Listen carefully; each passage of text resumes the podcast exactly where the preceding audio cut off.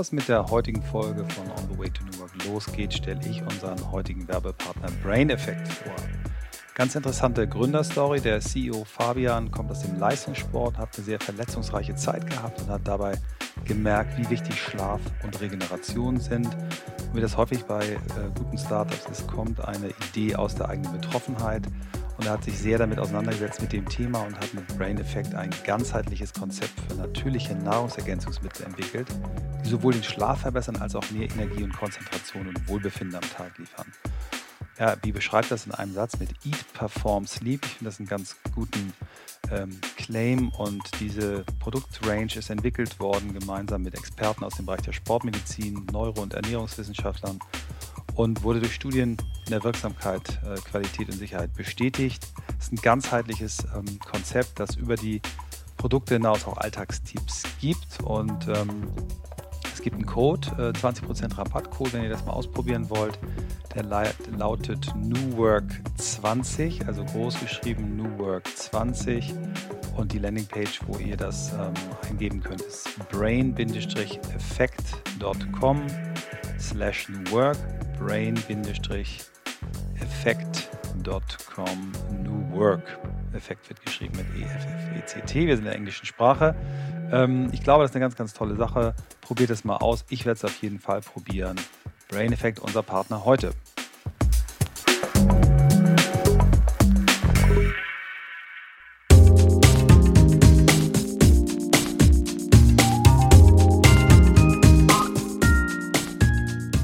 Herzlich willkommen zum On the Way to New Work Podcast. Mal wieder in Berlin. Das machen wir so einmal im Monat. Christoph und ich sind immer gerne hier.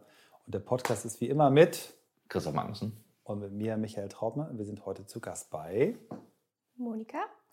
Monika, du hast uns hier äh, in einem wunderbaren, ähm, ja, wie soll man das nennen? Ist das ein Loft? Kann es nicht sein, weil es ja ein Erdgeschoss ist. Wo sind wir hier eigentlich? Äh, Im Lover Space. Ähm, und das Lover Space ist eigentlich ein Raum für, ähm, ja, für Menschen, die sich mit bewusstem Leben ähm, auseinandersetzen. Und ähm, der Raum ist Teil von der Community äh, von Jasmin Ort äh, mhm. die sich schon echt seit zehn Jahren mit Themen beschäftigt, die jetzt total im Mainstream sind, ähm, was irgendwie Nachhaltigkeit angeht, aber auch ähm, Female Leadership in einem sehr holistischen Sinne, also sozusagen die femininen und maskulinen Elemente in beiden Geschlechtern und nicht zu sagen so feministisch, Frauenpower, äh, Frauenquote, so nur in die eine Richtung, mhm. Sondern das so zusammenzubringen.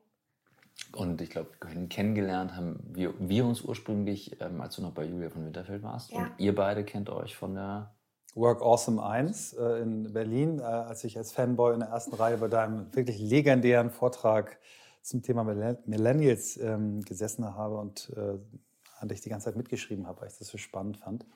Aber bevor wir auf diese ganzen Aspekte äh, deines Lebens kommen, äh, fangen wir mal mit Altersrassismus, Altersrassismus sage ich schon, Alltagsrassismus. Wir haben, wir haben das Vielleicht Wort das auch zusammen. Alltagsrassismus. Ja, ich Altersrassismus, du Alltagsrassismus.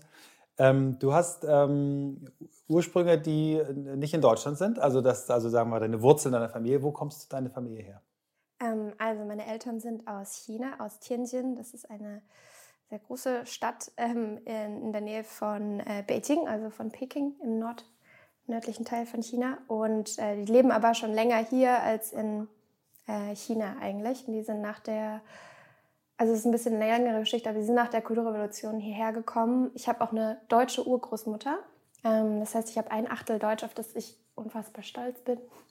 ähm, was uns irgendwie interessanterweise dann auch zurückgeführt hat nach Deutschland, wirklich. Mhm. Ähm, und ich bin aber hier aufgewachsen. So. Und bist auch hier geboren. Mhm. Mhm.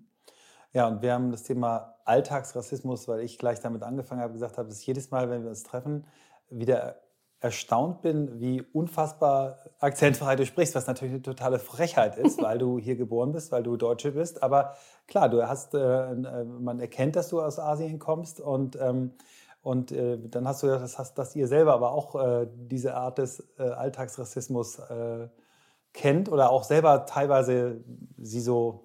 Erzähl doch mal, was, was du für eine erzählt hast, die Geschichte. Ja, ähm, ich glaube, also ich, ich finde es natürlich lustig. Mir, also mir sind auch viele Sachen schon irgendwie begegnet, auch in der Schule natürlich und so. Das sind einfach, oft ist es basierend auf halt nicht wissen oder mhm. einfach nicht kennen, aber irgendwo steckt da ja trotzdem eine Neugierde, also nicht immer, aber wenn da eine Neugierde steht, äh, ähm, so woher kommst du, so diese Frage, darüber wird ja auch viel diskutiert, bin ich immer so, ich versuche das immer so abzuwägen, weil ich nicht gleich davon ausgehe, dass das irgendwie mit ne, Vorurteilen basiert ist, sondern eher eine, ähm, ja, eine Neugierde.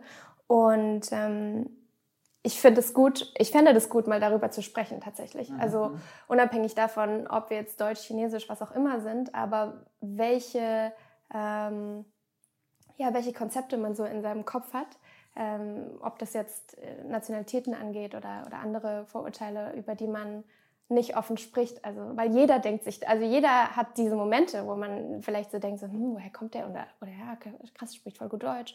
Also, ne, habe ich auch manchmal. Oder ähm, man irgendwas anderes erwartet und dann überrascht wird. Und darüber wird aber nicht gesprochen, weil es natürlich unangenehm ist und nicht politisch korrekt und heutzutage sowieso überhaupt gar nicht geht. Mhm. Wir sind alles Global Citizens, aber sind wir eigentlich nicht. Mhm. Ähm, also das ist noch ein langer Weg. Vielleicht fangen wir mal an deiner Geschichte an. Wo bist du groß geworden? In welchem äh, Fleck Deutschlands? Und was erzähl vielleicht, was hast du, äh, hast du Rassismus gespürt oder bist du da äh, mhm. behütet durchgesurft durch deine Jugend? Erzähl mal ein bisschen. Also ich bin in einem der privilegiertesten, wahrscheinlich der privilegiertesten Gegenden Deutschlands aufgewachsen, in Süddeutschland ganz an der Grenze zur Schweiz, also schon fast bei ja. Basel. Mhm. Weil am Rhein kennt man Vitra. Mhm. Mhm. Ähm, Grenzach-Wielen heißt der Ort und das sind ja jetzt 13.000, 14.000 Einwohner ungefähr. Und die Menschen, die dort leben, arbeiten halt meistens in der Schweiz für Cash und dann ähm, leben sie aber in Deutschland. So, ne? Also einen sehr guten, sehr hohen Lebensstandard auf jeden Fall.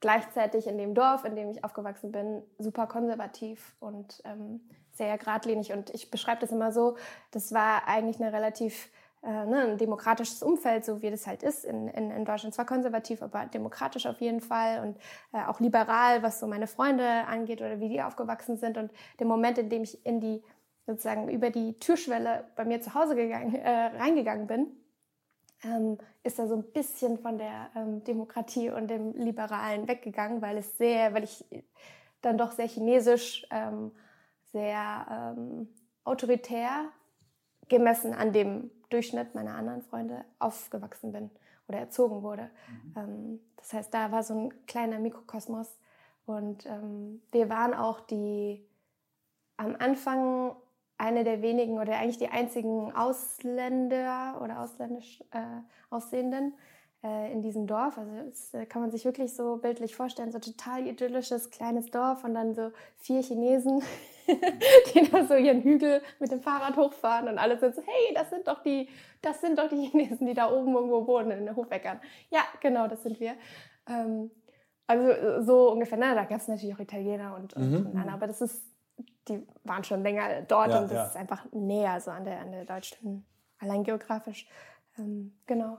Und zum Rassismus ähm, ist immer so die Frage, wo das anfängt und wo das aufhört. Also in der Schule, klar, ja, ähm, auch da habe ich immer, also jetzt reflektierend, natürlich ist das so eine Identitätsfrage, ne? Was habe ich immer noch nicht für mich richtig beantwortet. Bin ich jetzt Deutsch oder, also spielt das eine Rolle, aber bin ich jetzt Deutsch oder Chinesisch? Ähm, früher wollten wir immer in die USA auswandern, meine Schwester und ich, weil wir waren so, ja, da ist jeder American, so, ne? Mhm. Kann man jetzt auch äh, großes Fragezeichen dahinter stellen, ob das wirklich so ist. Aber hier war es schon so, naja, irgendwie so richtig deutsch sind wir ja nicht.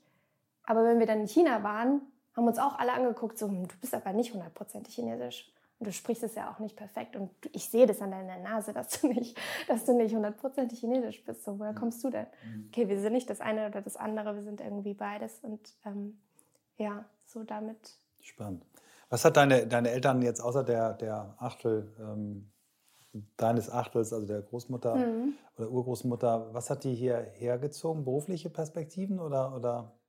Puh, also das war eigentlich mh, hm, durch die Kulturrevolution bedingt. Ne? Mhm. Also mhm. meine Mutter kam aus einem relativ wohlhabenden, ähm, aus einer relativ wohlhabenden Familie. Mein Vater wirklich ganz unten, wenn man so möchte, also Arbeiterklasse. Ähm, die wurden dann, als sie, ähm, die sind ja auch nicht zur Schule gegangen, äh, dann irgendwann, als es angefangen hat, dann äh, war ja auch keine Schule mehr, irgendwie im Teenageralter ungefähr, dann wurden die alle aufs Land geschickt zum Arbeiten und also schlimme, schlimme Zeit. Ähm, und meine Urgroßmutter, dadurch, dass sie ihren Urgroß, also meinen Urgroßvater äh, verloren hatte, weil der kein Befürworter dieser Revolution war, wurde er halt gegangen sozusagen, er ist einfach verschwunden und auch nie, nicht mehr wiedergekommen, ist sie halt echt so ein bisschen psychisch auch äh, krank mhm. geworden oder kam halt überhaupt nicht klar mit dieser Situation.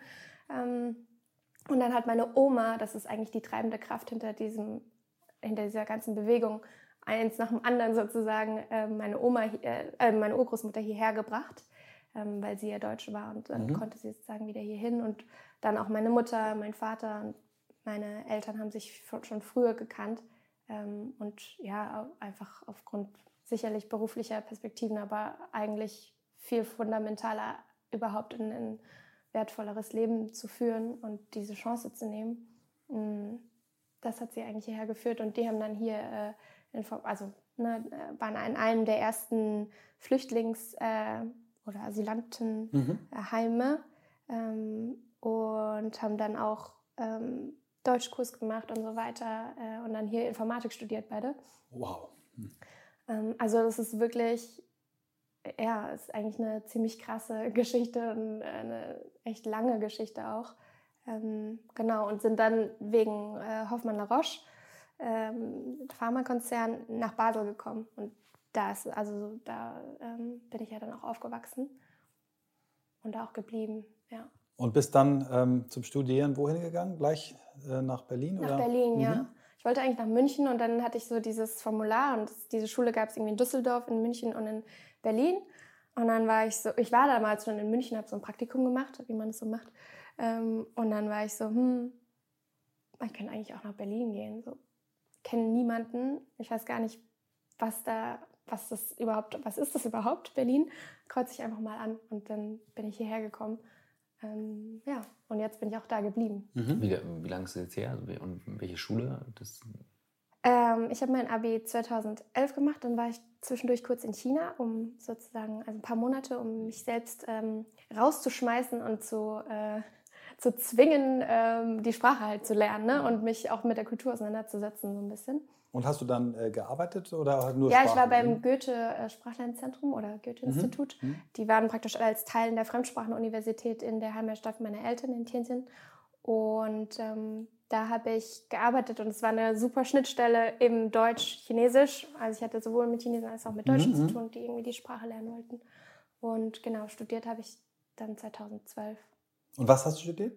Ähm, irgendwas mit Medien. Medien- und Kommunikationsmanagement. Sehr cool. Ja. So, ja.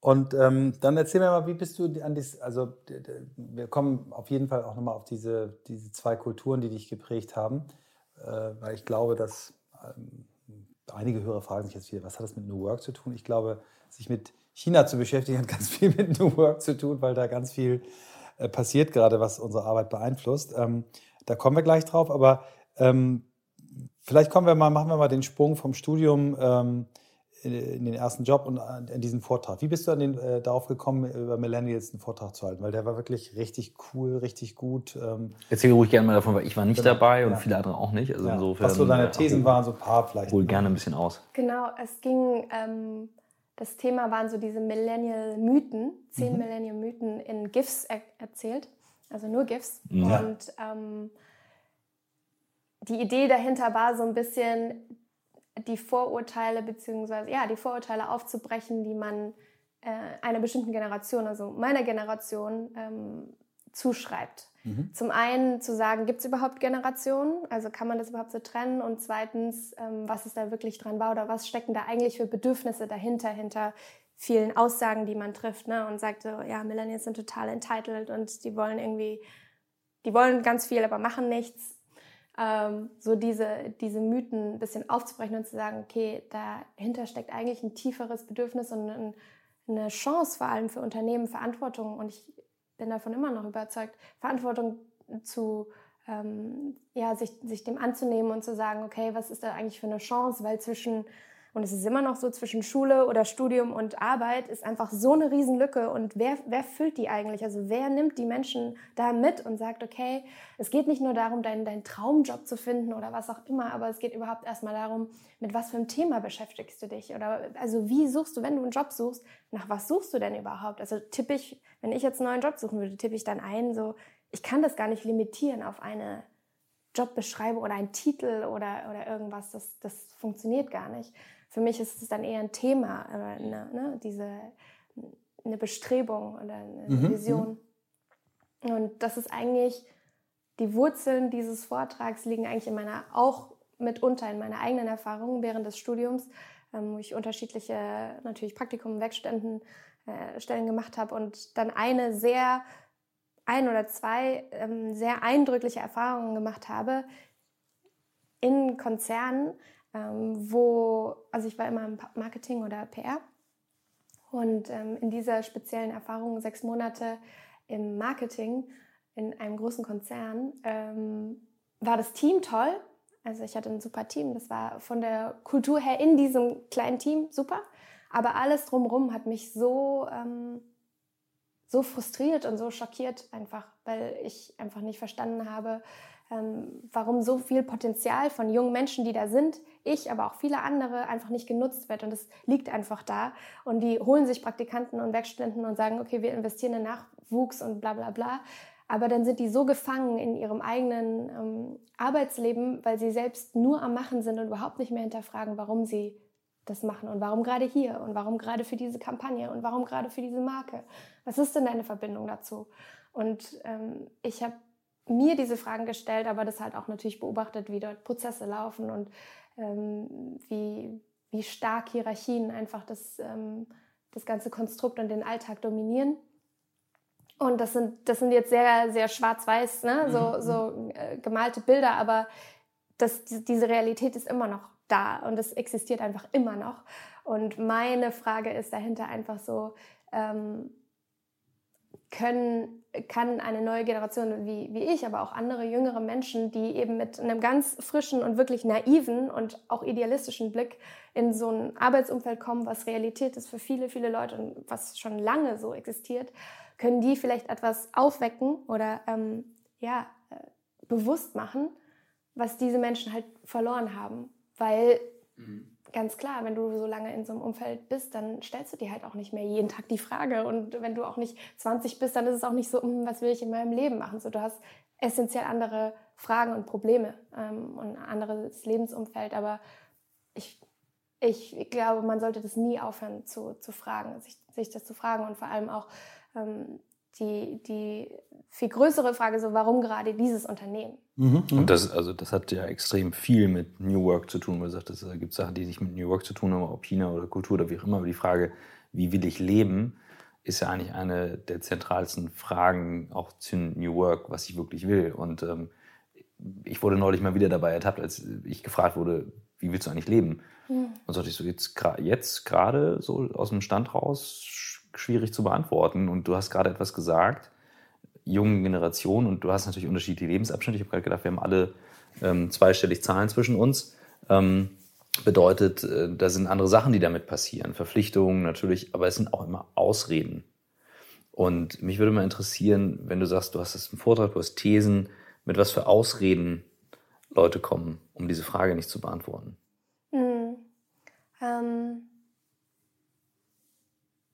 ja, ich glaube, äh, also mit was für Ausreden, ähm, klar, als erstes Sicherheit irgendwie so. Naja, ich, ähm, ich mache das ja hier für, ne, damit ich irgendwie Geld mhm. habe, dass ich sicher bin, dass ich mir sonst keine ähm, Gedanken machen will. Und das ist auch wieder sehr plakativ, aber so diese, diese Idee davon, einfach zu arbeiten, das ganze Leben lang, in Anführungsstrichen, das ganze Jahr über, um dann irgendwie zwei Wochen Urlaub zu machen und dann richtig hart zu leben, also mhm. und alles zu machen, was man irgendwie will, ist so falsch und so, also für mich einfach falsch und, und nicht nachhaltig.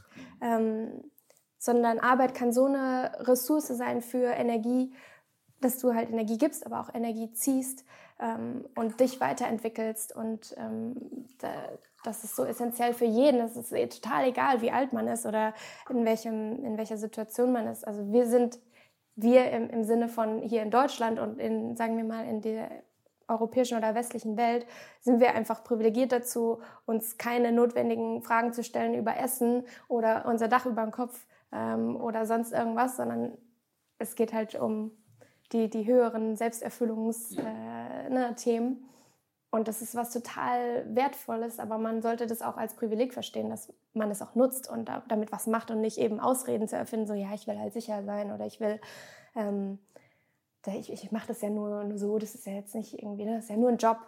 So.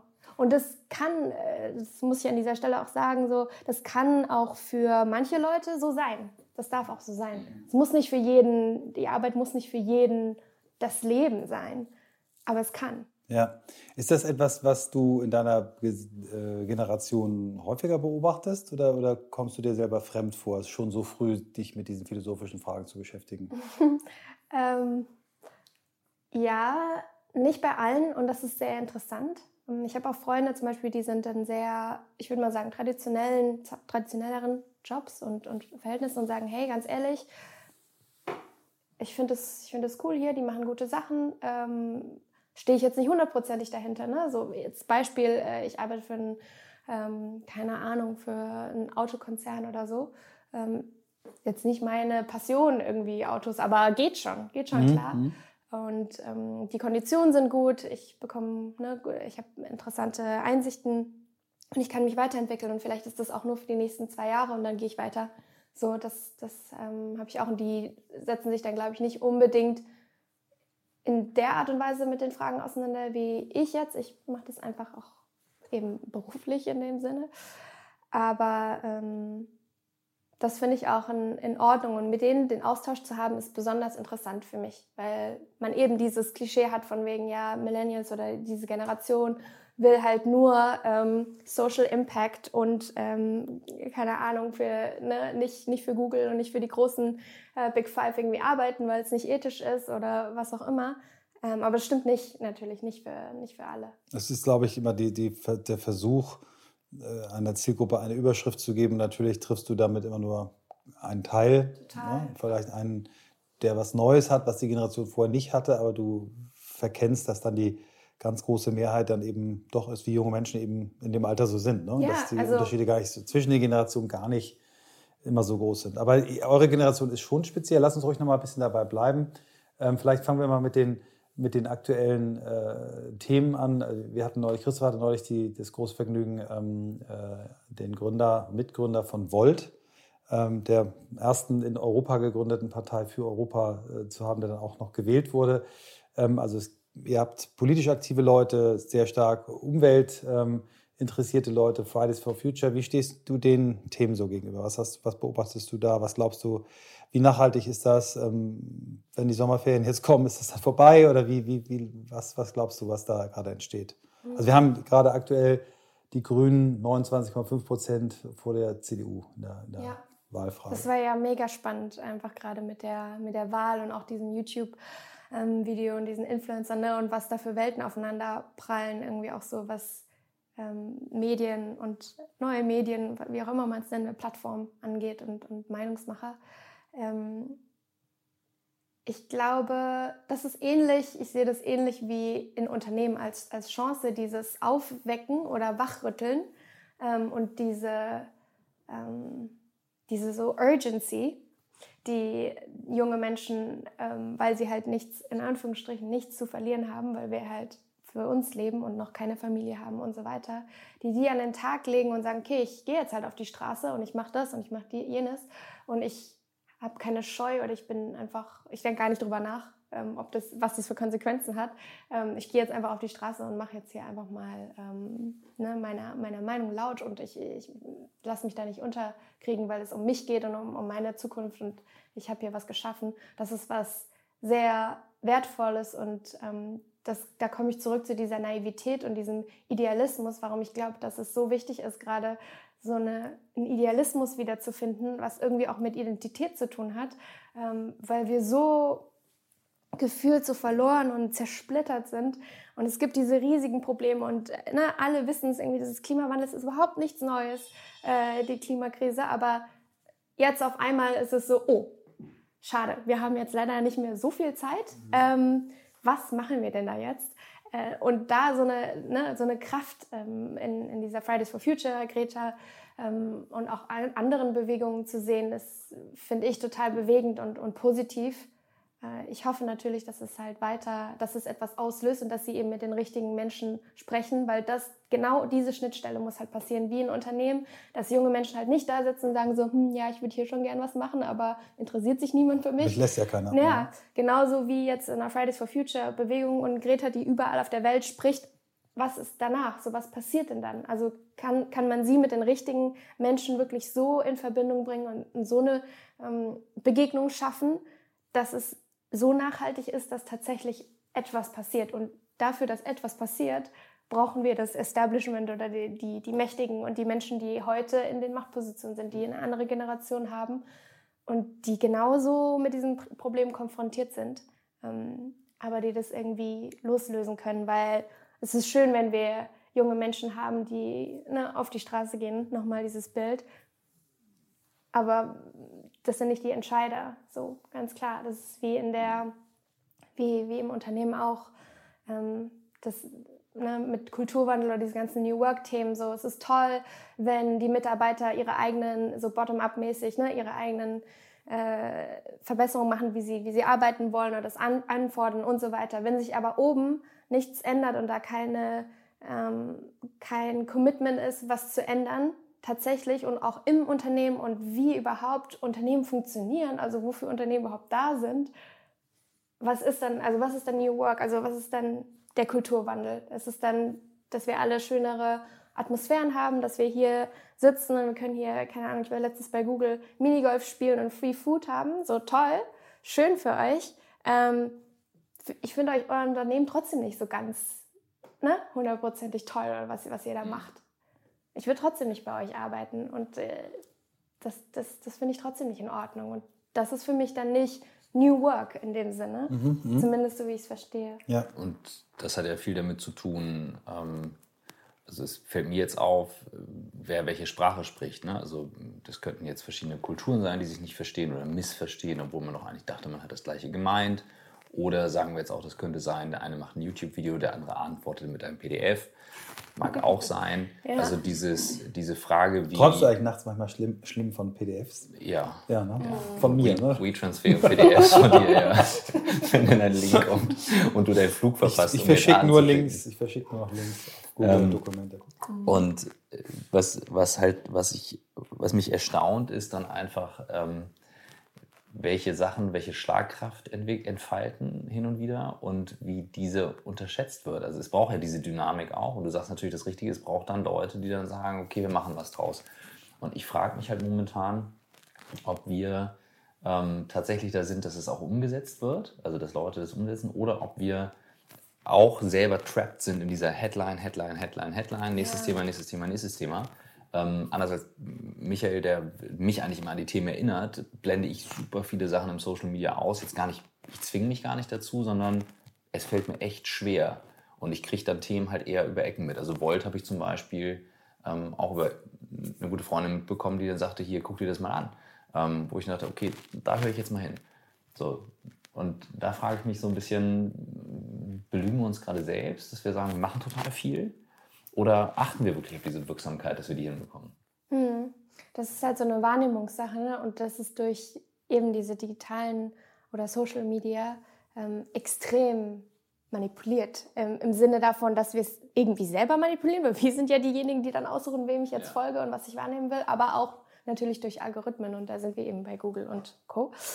Ähm, es fühlt sich es ist emotionalisierter, es fühlt sich näher an. Und so ist meine Generation eben auch aufgewachsen. Das ist ein wesentlicher Unterschied, dass Influencer oder Menschen auf dem anderen Teil des Planeten sich so nah anfühlen, weil ich folge denen ja, ich sehe doch, was sie jeden Tag machen. Das ist so, das kann man bei sich ja selber ähm, beobachten. Und dass dadurch eben so eine Dynamik steht, äh, äh, entsteht, da, da ist ein Riesenpotenzial da, aber dass es genauso kurzlebig ist und genauso schnell weggeswiped wird und genauso schnell einfach, ich klicke mal Like. Ähm, so, das ist jetzt mein Beitrag für den Tag. Da bin ich auch kritisch. Ähm, da frage ich mich auch, wie lässt sich das ändern, weil da ist ein Potenzial total da, eben in dieser ähm, anderen Form der Kommunikation und in der anderen Form Menschen zusammenzubringen für was Positives. Ähm, so schnell wie sich ein Shitstorm auf Twitter entwickelt, denke ich mir, kann sich vielleicht mal eben auch Fridays for Future als so äh, positiver Storm ähm, entwickeln, aber für, auch für andere Themen, auch für andere Themen. Es ist ja nicht nur ähm, das, aber das ist ein sehr, sehr essentielles natürlich. Weil ich sag mal, die, die, also ich habe Respekt vor jedem, der ein, ein Stück in die Welt setzt, ähm, was emotionalisiert, weil es ist immer Arbeit. Ne? Also ob es ein YouTube-Video ist, ein Post ist. Ähm, es gibt nicht einfach, ich poste mal irgendwas und das Ding explodiert. Da ist immer ja. Energie drin, da ist immer irgendwas, was passiert und niemand überlegt sich was. Das Interessante ist aber tatsächlich, ähm, wie nehmen alle anderen das an? Also sind, wie kriege ich die Leute nachher auf die Straße bzw. in Bewegung? Und das hat mich eben bei, bei Damian fasziniert. Er sagte, ja, und wir haben dann eben eine Partei gegründet. Da habe ich gedacht, das ist eine geisteskrasse krasse Aktion. Also was macht ihr denn? Partei gründen? Das ist ja mhm. verrückt. So, also das muss schon irgendwie dann viel bewegen und auslösen. Und ähm, ich frage mich halt, wo sind die Mechanismen? Ob das in einer Firma ist, also gerade wenn du sagst Großkonzern, du sagst ein kleines Team, gutes Umfeld und man ist dann so in seinem Dunstkreis und fühlt sich da ganz wohl. Aber wie bekomme ich diese Wirksamkeit raus? Wie, wie, wie kriege ich das reingetragen? Weil es scheitern schon viele New Work-Initiativen, weil die, und du hast es richtig gesagt, oben nicht ernst genommen werden. Es wird so leicht belächelt. So ein bisschen wie die Kinder geht mal spielen. Wir waren auch, ja, mal, wir waren auch mal jung. Wir haben hier eine Tischtennisplatte für euch und einen Kühlschrank mit Mate-Tee und ja.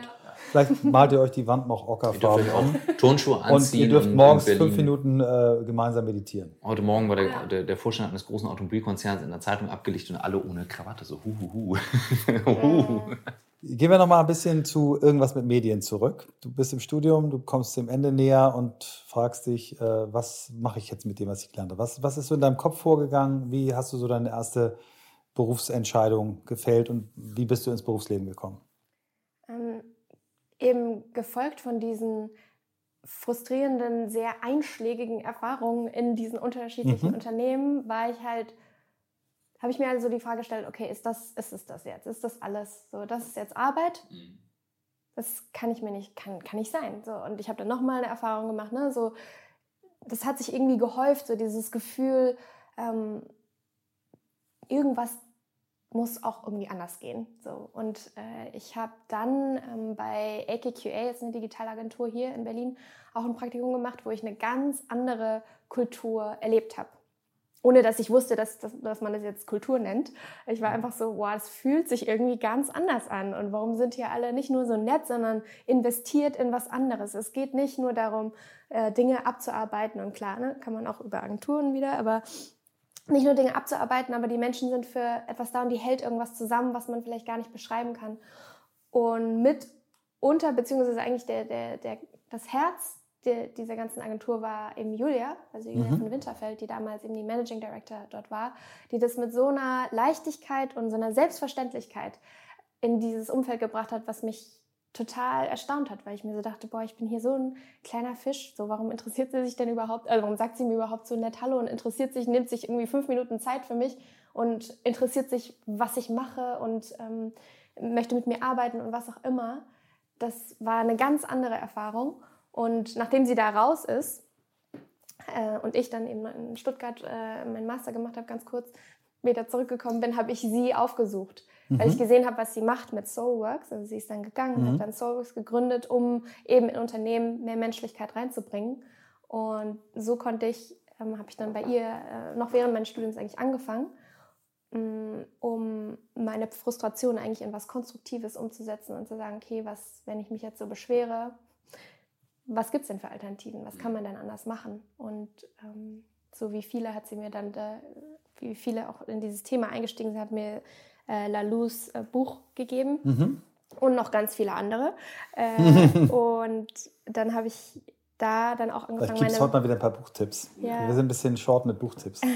habe ich meine ähm, Masterarbeit dann auch über die Zukunft von Agenturen eigentlich äh, geschrieben, also Agenturorganisationen und habe da, ähm, ich glaube, zwölf klassische ähm, ja, Werbeagenturen, also Geschäftsführer mhm. Werbeagenturen, auch durch Julias Netz natürlich, ähm, interviewt und so weiter und mich damit beschäftigt, was eigentlich, was passiert im Leadership. Also es war sehr, sehr breit. So, was passiert im Leadership, was passiert aber auch in neuen Organisationsmodellen. Alles, was angefangen hat damals mit Holocracy und so weiter, ähm, Selbstorganisation und äh, alle Buzzwords, Agilität ähm, und so weiter und so weiter. Aber wirklich mit einem, oder meine Schlussfolgerung war eben sehr stark auf diesem, auch jetzt ein Buzzword Purpose oder ähm, eben eine, eine höheren Mission, ähm, die auch gesellschaftlich relevant ist. Mhm. Ja, und dann ähm, habe ich in dem Zug eben bei Julia, äh, bei Soulworks dann angefangen, auch in andere Organisationen oder Unternehmen zu beraten, habe mich ja mit dem Thema beschäftigt. Wir haben auch dieses Humans of New Work gestartet, was ein, ähm, eigentlich so eine Content-Plattform war, um Geschichten zu sammeln, um dieses Thema erstmal zu platzieren. Und jetzt ist es natürlich Mainstream ähm, geworden. Aber findest du, wirklich, findest du wirklich, es ist schon Mainstream oder glauben wir alle, die in dieser Bubble sind, es ist Mainstream und ist, eigentlich ist es das noch gar nicht? Also mein Gefühl ist, äh, weil ich auch immer wieder auf dieselben Leute treffe, was ich sehr schön finde, sich immer wieder mit auch denselben auszutauschen. Aber ich habe neulich mal so die Zahl gesagt, ja, vielleicht ein Prozent sind da schon von angesteckt. Ich glaube manchmal ist viel, viel weniger. Und wir, wir, wir sind noch gar nicht da, dass es Mainstream ist. Und wir müssen eigentlich noch viel mehr dafür sorgen, dass es Mainstream wird. Also Vor allem, wenn man bedenkt, wie lange es das schon gibt als ja. Thema, ne? also yeah. seit den 70ern. Ja, ja wobei das, glaube ich, viele Jahre auch Winterschlaf hatte. Ne? Also Genau, aber es gibt ja vielleicht auch Gründe dafür, dass es das hatte. Ne? Also wenn es dann halt so gut läuft und die Leute das Gefühl haben, jetzt machen wir wieder so weiter. Ähm, deswegen die Frage ähm, total nach Mainstream und eben auch Wirksamkeit. Mhm. Finde ich eine gute Frage. Was, was ist da dein Eindruck? Also da ähm, ich glaube, es kommt echt drauf an, ähm, wie man auch New Work definiert. Also da kommen wir zurück zu dem, was du vorhin angesprochen hast. Ist es, wie gesagt, dieses Tischtennis äh, oder was auch immer, Kicker-Beispiel, das haben, glaube ich, jetzt auch schon viele verstanden, aber auch noch nicht richtig verstanden, glaube ich. Weil es ist dann so, ja, da wird dann drüber gescherzt, so, haha, ja, das ist ja nicht New Work. Aber wenn man dann trotzdem in die Unternehmen geht, dann ist es trotzdem so das, was man als erstes vorführt. So, guck mal, wie cool wir sind. Ähm, ja, unsere Mitarbeiter können hier selber aussuchen, wie lange sie arbeiten, bla bla bla. Aber es geht also mir bei diesem Thema New Work oder wie ich das verstehe, es geht nicht nur um die Arbeitsweise, es geht nicht nur um das Wie, sondern es geht auch um das Warum und warum Unternehmen überhaupt und wie sind Unternehmen, also wie machen Unternehmen am Ende des Tages Geld, wie sind die auf... Ähm, gesetzt und was ist da das Ownership-Modell dahinter, also was jetzt Einhorn macht oder auch andere, ähm, diese, die, Pur äh, die Purpose-Stiftung, ähm, die versuchen ja so eine neue Rechtsform eben, äh, oder sie sind dabei, eine neue Rechtsform zu entwickeln, ähm, die eben schafft, das Eigentum in Unternehmen zu halten und nicht zu sagen, ja, sobald du irgendwie einen Investor drin hast oder andere ne, externe Stakeholder, wem gehört dann das Unternehmen und was ist dann die Mission des Unternehmens und worum geht es dann am Ende? So, natürlich geht es dann um Geld und um Ego und um Macht.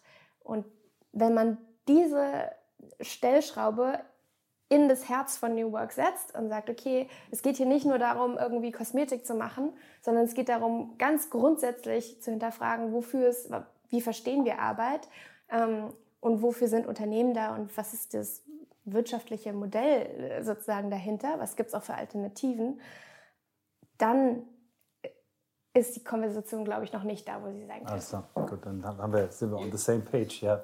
Jetzt bist du on fire, das gefällt ich. Das, das, also man kann es nicht sehen, aber die Hände sind da, der Blick ist da. Also okay. Ähm, was, was, was ist dein, dein Feuer dahinter? Warum treibt dich das so? Das, ist das diese eine Erfahrung, die du gemacht hast, oder was ist da noch mehr, was dich so treibt?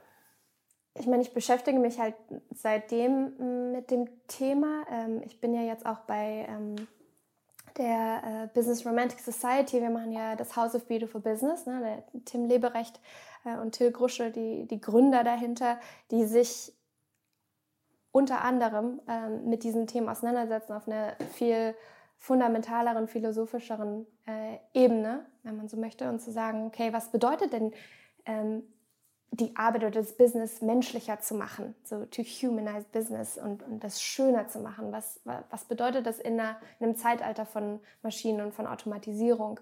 Ähm, und da geht es auch um diese ähm, fundamentale Frage Unternehmen und Wirtschaft, weil ich beobachte, und das ist einfach die Realität immer noch, ähm, dass die Unternehmen halt grundsätzlich und die Unternehmen, damit meine ich halt die Menschen in den Unternehmen, grundsätzlich darauf aus sind, halt mehr Profit zu machen und zu wachsen. Und es geht alles und alles ist exponential jetzt und äh, es gibt kein Limit. So und es gibt aber ein Limit, weil es gibt ein Limit auf unserer Erde und es gibt auch ein Limit für uns Menschen als Individuen und es gibt deswegen auch ein Limit, ähm, was Organisationen leisten können, weil das ist nichts anderes als eine Gruppe von Menschen, äh, die sich da irgendwie zusammengefunden hat. So und wie, wofür, wofür soll dieses ganze akkumulieren und, und sich ähm, positionieren als äh, jetzt, wir sind der neue Amazon, wir sind der neue Google ähm, und diese Monopolstellungen, die dahinter sind, was eigentlich nur darauf zurückgeht, dass, dass Menschen einfach mehr Macht wollen und mehr, mehr Ego. Und das sind nicht nur die, die Leute in den Führungspositionen oder die, die Lenker, aber die entscheiden das auf jeden Fall, wohin so ein Unternehmen gehen soll. Hast du für dich selber mal den, den Purpose definiert? Hast du sowas schon, kannst du das schon greifen, was, wofür, wofür du stehst? Ähm, wofür ich stehe, ich glaube, das, was ich antreiben will, ist ähm, wirklich auch das, was ich jetzt mit meiner Arbeit mache, ähm, wofür ich sehr dankbar bin. Ähm, eben, dass die, nicht nur die Arbeit, aber wirklich die, die Wirtschaft grundsätzlich ähm, menschlicher und sinnvoller zu füllen. Und eigentlich in dem Zuge, also wie, wie das gehen soll, eben Alternativen und Alternativen ähm, für wirtschaftliche Modelle oder Business Models oder auch Arbeitsweisen mehr Stimme und mehr Plattform zu geben und da eine Konversation zu schaffen und in diesen Raum, wie klein oder wie groß der auch ist, die richtigen Menschen reinzupacken. Und die richtigen Menschen sind immer Menschen, für mich zumindest aus den unterschiedlichsten Bereichen, weil da so viel nicht nur Wissen, sondern Erfahrung ist und so viel auch unterdrückte Emotionalität, ähm, eigene Erfahrungen und so weiter, die man kanalisieren kann und woraus man so viel ziehen kann. Und solche Räume braucht es, glaube ich, um das zu diskutieren und herauszufinden und nicht zu sagen, okay, super, New Work, hier ist dein, deine, deine Checkliste mit deinen Tool, deine Toolbox, los geht's. So, ähm, ich glaube, wir müssen da noch weiter, ähm, also das ist gut, aber mhm. im gleichen Zug muss es auch noch eine andere Form geben. Und erzähl mal, ähm, du, du, sitzt jetzt hier ähm, in so einer, ja, wenn man so will, einem kleinen Coworking Space, ja. Community. Bist du, arbeitest du als Freelancer und machst verschiedene Projekte oder bist du irgendwo, gehörst du irgendwo fest dazu? Nee, ich bin jetzt schon fest bei dem Haus. Okay. Ähm, mhm. Oder bei der Business Romantic Society. Mhm. Ähm, und letztes Jahr war ich frei, mhm. habe unterschiedliche Sachen gemacht. Und ja, genau. Super.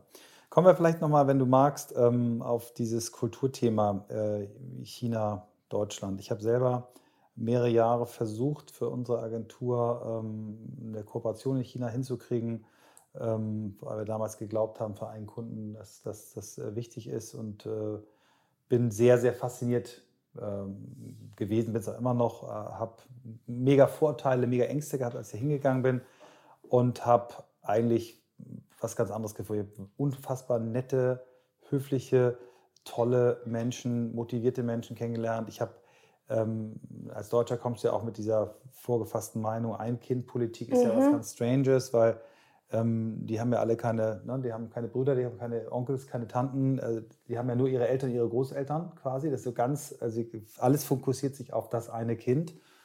Ähm, das habe ich auch nicht als was Schlimmes gesehen, sondern ich habe sehr liebevollen Umgang von Erwachsenen mit Kindern gesehen, mhm. viel liebevoller als, als, äh, als ich das hier so im Durchschnitt sehe. Ähm, bin, glaube ich, in, auch in der Bubble gewesen, habe mich jetzt mit den, mit, den, mit den Problemen, die es dort gibt, nicht so sehr auseinandergesetzt. Aber du bist jetzt quasi ja, in, in, in eine Mischung, ähm, bist hier äh, geprägt worden. Und wir wissen ja alle, ab dem 11. Lebensjahr haben die Eltern nicht mehr so wahnsinnig viel Einfluss auf die Prägung der Kinder, sondern das mhm. ist das mhm. Umfeld. Ähm, was würdest du sagen, sind so die, die, ähm, die, Unterschiede in der chinesischen deutschen Kultur, gerade auch in, Bezug auf Arbeit, Arbeitsethos? Ähm, ähm, also was mir da... Würde wahrscheinlich einen eigenen Podcast füllen, aber ich glaube, ja, wir ja, wären wahrscheinlich. schlecht beraten, nicht das nicht zu fragen. Edition. Ähm, also Leistung ist bei mir sofort im Kopf. Mhm, mhm. das ist was, ähm, womit ich mich auch persönlich, ne, wo ich auch persönlich dran arbeite, weil ich sehr, sehr klassisch leistungsgetrieben, alles, was ich gerade gesagt habe über ähm, Wachstum und nach oben exponentiell, äh, lässt sich auch darauf, ähm, ja, damit in Verbindung setzen, weil ich schon mit dem Bild ähm, aufgewachsen bin, naja, du musst halt, du musst. ähm, halt irgendwie ne, gute Noten und du musst leisten und sonst wirst du halt nichts und du musst auch selbstständig sein und ähm, du, du musst halt immer der Beste sein oder die Beste sein. Das reicht nicht, wenn du jetzt irgendwie eine 1, bla bla bla hast, sondern warum ist da ein Komma? so, ähm, warum ist da ein na, Komma? Und äh, das meine ich eben mit dieser, also das, das ist meine Wahrnehmung. Für mich persönlich war das sehr schwierig, weil ich auch in der Schule einfach, ich war einfach so ein durchschnittlicher ich war super desinteressiert an ganz vielen Dingen, weil ich mich einfach damals schon äh, oft, nicht immer, aber oft auch zwischendurch so gedacht, so, was, was soll das denn jetzt hier überhaupt? War, was soll mir das jetzt bringen? Das ist ja total, ähm, also so, was ist der Alltags, ich brauche einen Alltagsbezug. Das wusste ich damals nicht, mhm. ähm, aber das war so, was ist überhaupt das Problem? Also, mhm. warum denn?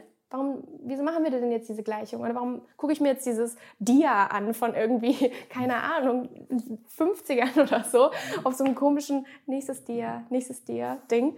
Ähm, das gab's heute noch.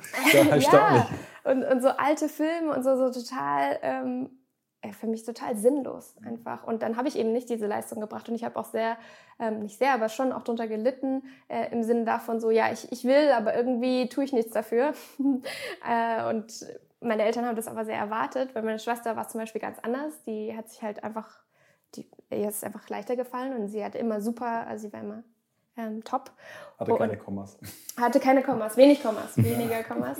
Ähm, und das ist auf jeden Fall was, was sich durchzieht in der äh, chinesischen mhm. Kultur, was einfach noch, natürlich auch daran liegt, ähm, erstens, du, es sind einfach so viele Menschen, also es ist sehr plakativ, aber es sind so viele Menschen, wie willst du dich da irgendwie differenzieren oder wie willst du da irgendwie was schaffen, wenn du halt nicht der Beste von den Besten von den Besten bist? Ähm, und es gibt halt nicht so, ne, es sind sehr viele Menschen, es gibt halt diese Top-Universitäten. Wenn du da rein willst, ist es ein riesen, ähm, riesen Act einfach. Das, und das, äh, es gibt ja so Gaokao, das ist so die große Prüfung irgendwie wie unser Abi, aber halt viel härter. Ähm, wo auch schon in der Schule, und ich habe damals auch so einen Schüleraustausch gemacht, die Kinder halt bis Mitternacht lernen. So, und dann geht es am nächsten Tag weiter. Das ist einfach ein ganz anderer Anspruch an Leistung und an mh, hm, Selbstdisziplin. Mhm. Und auch so dieses äh, Beweisen, aber für, nicht, nicht für dich. Nicht dafür, dass du dann irgendwie deinen Traumjob findest und deine Selbsterfüllung, sondern es geht darum, du schaffst einen Beitrag für das Kollektiv. So, es gibt mhm, mhm. diese Idee von dem Individuum, ist wenig ausgeprägt, bis gar nicht. Und das kommt jetzt mit der neuen Generation, mit der neuen Ein-Kind-Politik, sozusagen die, die Kinder davon. Ähm, da, da sieht man jetzt sozusagen eine neue Bewe Bewegung, neue Generation, ähm, weil die halt sehr, eigentlich sehr individuumfokussiert aufgewachsen ist, genauso wie du es gerade beschrieben hast. Ne? Also nicht nur die Eltern, sondern Oma, Opa, so ist es ja. Oma, Opa von der einen Seite, Oma auf der anderen Seite und alle sind so, willst du noch was essen? So, oh mein Gott, dieses Kind platzt gleich, lass es doch einfach mal in Ruhe.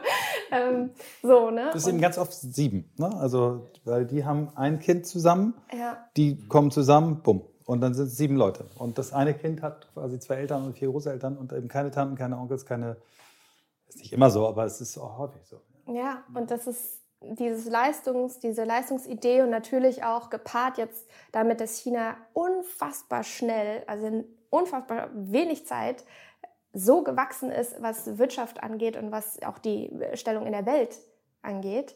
Ähm, plötzlich hat China eine, eine, Stimme, so und plötzlich ist es so, okay, USA, China, auf einmal sind die so gelevelt und man denkt sich so, Hö, das war doch irgendwie vor zehn Jahren noch ganz anders. Und als ich vor zehn Jahren ähm, oder noch länger, 15 Jahren halt, äh, wo wir regulär immer nach China gegangen sind, mindestens einmal im Jahr, da sah es auch noch ganz anders aus natürlich. Und das ist so hochgezogen, ähm, das kann man sich einfach gar nicht vorstellen. Was ich mich halt frage, ist, was ist mit den Leuten? So, was ist mit den Menschen? Was ist mit der Kultur? Was ist mit dem ganzen Gesellschaftlichen? Es ist toll, dass ihr jetzt so Produkte macht und, und digital und Technologievorreiter und alle fahren nach Shenzhen und gucken sich das an und sind so, wow, das ist die Zukunft. Aber was ist kommen die Leute wirklich mit? So ist da kulturell wirklich was passiert, weil was man nicht vergessen darf, ist, dass es ein riesiges Land ist und dass viele immer noch ne, so auf dem Land leben und dass Bildung, das ist nicht bei uns wie, wie bei, bei uns so ein Standard, sondern ähm, da sind noch viele, viele Lücken auf jeden Fall. Und ähm, ja. Was ist dein Eindruck? Also rein aus dem Bauch, wo du sagst, kommen die Menschen mit? Was ist mit den Leuten? Ähm, ja, ich glaube, die sind komplett überfordert halt einfach. Ähm, die gehen halt, also diejenigen, es gibt, glaube ich, so wie ich das sehe und wahrscheinlich ist es für jede Gesellschaft, könnte man das so sagen, es gibt diejenigen, die halt total drin sind, die auch bei Alibaba und Co. halt arbeiten, die einfach in diesem Hustle mhm. ne, drin sind und die sagen, okay, Kapitalismus finden wir richtig gut. Los geht's. So Wachstum, ähm, produzieren, arbeiten, äh, keine Ahnung, wo das jetzt hinführen soll, aber wir werden auf jeden Fall dann so die ne, großen oder wir sind es eigentlich schon, mm, die das, glaube ich, auch nicht mehr so wirklich hinterfragen oder auch gar keine Alternative dazu sehen, weil es halt einfach so ist. Da gibt es ja auch diese, ich weiß nicht, ob ihr das kennt, dieses ähm, 996 oder Jojo Leo. Das heißt äh, eigentlich so, ähm, dass man sozusagen sechs Tage die Woche von neun bis neun arbeitet. Und ähm, die Realität ist aber nicht nur sechs Tage, sondern sieben Tage. Und mit dem Thema New Work braucht man dann nicht kommen im Sinne von Arbeitsflexibilisierung zum Beispiel. In Japan ist genau dasselbe, da gibt es auch einen Begriff dafür, ähm, ähm, für ähm, den Tod äh, durch zu viel Arbeiten. Mhm. Äh, Karoshi heißt das. Mhm, mhm. Und ich will damit sagen, dass es ein ganz anderes Extrem einfach. Und da rauszukommen, da zu reflektieren und zu überlegen, so, hm, ja, was will ich denn eigentlich in meinem Leben? So, vielleicht bringe ich jetzt mal an, dass wir hier so einen kleinen Kicker hinstellen, damit äh, die Leute irgendwie ne, ein bisschen glücklicher sind, ist halt lächerlich. Und genauso gibt es, glaube ich, aber auch, ähm, ich setze sehr auf die, auf die jüngere Generation, ähm, die dann sagen, so die, die sind alle oft ins Ausland halt gegangen äh, zum Studieren, weil die Eltern praktisch ihr ganzes Geld dann so, okay, geh nach Amerika, geh nach Europa. Die kommen aber zurück und dass die mit ihrem erweiterten Blick, der außerhalb von China ist und der außerhalb von dieser Blase ist, hoffentlich was, was verändern und sagen, okay, es gibt noch andere Wege, wie das funktioniert, weil grundsätzlich, wie die Gesellschaft sich gerade entwickelt, auch mit, ne, so, es fühlt sich eher an wie so George Orwells 1984 ähm, mit den Überwachungen. Ich glaube nicht, dass da sehr viel äh, Energie ist, um sowas wie Fridays for Future zu starten. Da ist mhm. die politische ähm, Situation und die Regierung, so toll wie das ist für die Unternehmen, dass sie die total äh, unterstützen, einfach zu, zu mächtig. Das, da, hat, da ist noch nicht zu, genug Zeit vergangen, einfach. Das ist zu schnell. Glaubst du oder wie, wie schätzt du ein oder welchen Beitrag leisten da jetzt auch wieder unsere Generation neue Medien? Weil viele, für viele ist ja Smartphone und Information überall, das ist immer so, ja, ist doch Standard. Aber es ist ja auch erst seit zehn Jahren, wenn man weniger eigentlich. Ne? Also iPhone ist jetzt elf, zwölf Jahre, so ähm, weniger als zehn Jahre, dass wir diesen Zugriff haben. Und wir hatten mal eine Unternehmerin aus Hongkong, die in, in, in Shenzhen auch ähm, produziert und ähm, also viel jetzt genau an der Schnittmenge Hongkong-China mhm. ähm, tätig war, ein relativ, weiß nicht, 1500 Mitarbeiter, so. Sie sagt, die hat jedes Jahr eine Fluktuation von 40 Prozent an Leuten. 40 Prozent. Wo sie sagt halt, die dann sehen, okay, ähm, die, die sehen ein Bild und sagen dann, ich möchte dann doch was anderes. Und Weil frag, Motivation rein äh, monetär ist, ne? Ja, auch. Also sie sagte halt, ähm, so, so, so, es gab mal irgendwie so einen Post von, von irgendwelchen buddhistischen, tibetischen Mönchen, die mhm. irgendwie durchgebrannt sind und mit Sonnenbrillen nachher irgendwo unterwegs waren, ob es ein Fake war, was auch immer, ist egal. Aber dieses Bild von, ich sehe etwas und will was anderes versus, ich sehe etwas und fange an, darüber zu reflektieren, weil ich plötzlich Zugang dazu habe. Mhm. Und ich bin immer sehr ambivalent zwischen den beiden. Manchmal denke ich, okay, man kann halt zu viel Ablenkung haben durch, du siehst es dann und es kann eigentlich hinderlich sein. Oder manchmal ist es aber auch ein Anstoß dafür, dass du überhaupt mal über irgendwas stolperst und sagst, warte mal. Total. Ich durch, durchdenke das mal neu. Ähm, was ist da dein, dein Blick drauf? Auf, ähm, ja, gerade Leute, die halt jetzt nicht so privilegiert aufgewachsen sind und vielleicht easy mal drüber reflektieren können, weil sie vielleicht gar nicht die Zeit dazu haben, aber jetzt den Zugang. Ähm, ja, da ist auf jeden Fall auch eine, eine, Chance drin in diesen Medien. Es kommt halt immer darauf an, welche Geschichten werden halt am Ende erzählt. So, und das ist am Ende auch irgendwie vielleicht gar nicht so wichtig, ob das jetzt wahr ist. Also natürlich ist es irgendwie wichtig, aber ich glaube, wo Menschen halt getriggert werden in dem Sinne, was zu reflektieren oder anders über was nachzudenken, ist immer, wenn man ähm, halt was spürt. So. Und wenn man sich persönlich irgendwie an so einer Stelle vielleicht auch verletzbar macht in dem Sinne. Ähm, und das sind meistens Geschichten, die, die müssen in dem Sinne gar nicht wahr sein auf irgendwelchen Fakten oder sowas. Die müssen halt berühren und die müssen auch die Fantasie anregen. Ähm, und wenn man in einem Umfeld aufwächst, wo man ständig nur das konsumiert, was einem vorgetischt wird, und das ist, das ist die Wahrheit, und das ist ja in China leider immer noch sehr so, ähm, wie soll man, wie soll das dann gehen? Und ähm, da haben, glaube ich, äh, ja, da ist eine große Chance für digitale Medien, ähm, aber sicherlich auch für Menschen wie uns, die dann da hingehen und sich mit den Menschen äh, dort äh, anders unterhalten oder andere Themen aufmachen, dass man halt versucht, sowas, was äh, ihr macht ähm, oder was wir mit dem Haus versuchen, ähm, auch da Räume zu schaffen, wo sowas passieren kann, wo menschliche Begegnung passieren kann, weil digitale Medien hatten wir davor schon, dann gehen wir wieder zurück, sind so kurzweilig, das ist so schnell, zack, zack, okay, habe ich wahrgenommen, okay, fertig. Ähm, wie macht man das, dass das wirklich bleibt? Äh, und, und nicht nur bleibt, sondern dass es sich auch weiter ähm, verteilen kann und, und mhm. Samen setzt wirklich. Eine großartige Frage, die würde die nächste Stunde füllen, weil die, die Stunde haben wir gerade schon wieder voll. Aber tatsächlich ja. eine großartige Frage, weil das, äh, na, also Bertolt Brecht hat Theater gemacht, weil er wollte, dass Bertolt Brecht hat Theater gemacht, weil er wollte, dass Menschen äh, etwas bewegt. Und der, der, der Anfang war die Geschichte. Und damals musste der einen wahnsinnigen Aufwand betreiben und jahrelang durch Deutschland reisen, um seine Theateraufführungen vorzunehmen seine Geschichten waren aber großartig. Und mhm. die Frage ist einfach, wie viel Mühe macht sich derjenige, ähm, eine gute Geschichte zu bauen. Aber ich glaube, wir würden jetzt noch eine komplette Stunde füllen. Aber das ähm, finde ich, find ich toll. Vielleicht kommen wir nochmal, weil wir es jetzt lange nicht hatten. Äh, du hast äh, gesagt, Julia hat dir viele Bücher. Was sind so die Bücher, die dich am meisten geprägt haben? Äh, auch vielleicht gerade so beruflich und bei dieser Suche nach dem, was dich antreibt. Ähm, ja, auf jeden Fall. Das ist, glaube ich, für die ähm, nichts, nichts unbedingt Neues wahrscheinlich. Also Reinventing Organization natürlich von, von Lalou. Ähm, Harari, obwohl ich auch finde, dass man den nicht so, äh, da muss man auch irgendwie kritisch so seine Sachen lesen. Ähm, also nicht nur so, ja, das, das, ist, das ist jetzt ja. unser Mann. Ähm, Gerade jetzt äh, ist mir sehr präsent im Kopf äh, äh Winners Take All von mhm. Äh, Anand äh, Giridharadas. Ähm, dann gibt es noch ein Buch, oh Gott, es gibt so viele, The Power of Moments. Ähm, dann, was noch? Ich muss kurz überlegen. Nicht schlimm. Hm. Kürzhoff sagte immer, es ist eine Stunde, es sind dann meist erst 53 Minuten. Aufgerundet. Ähm, ja, was noch? Ich hör, äh, kann ich auch Podcast sagen? Ja, ja klar. ähm, ich höre gerne den Recode Decode von Kara Swisher. Ähm, das ist eine Journalistin, mhm. die sich sehr mit diesem ganzen Silicon Valley Tech äh, und ähm, so auseinandersetzt, kritisch. Ähm, Sam Harris natürlich, ähm, der ist auch großartig.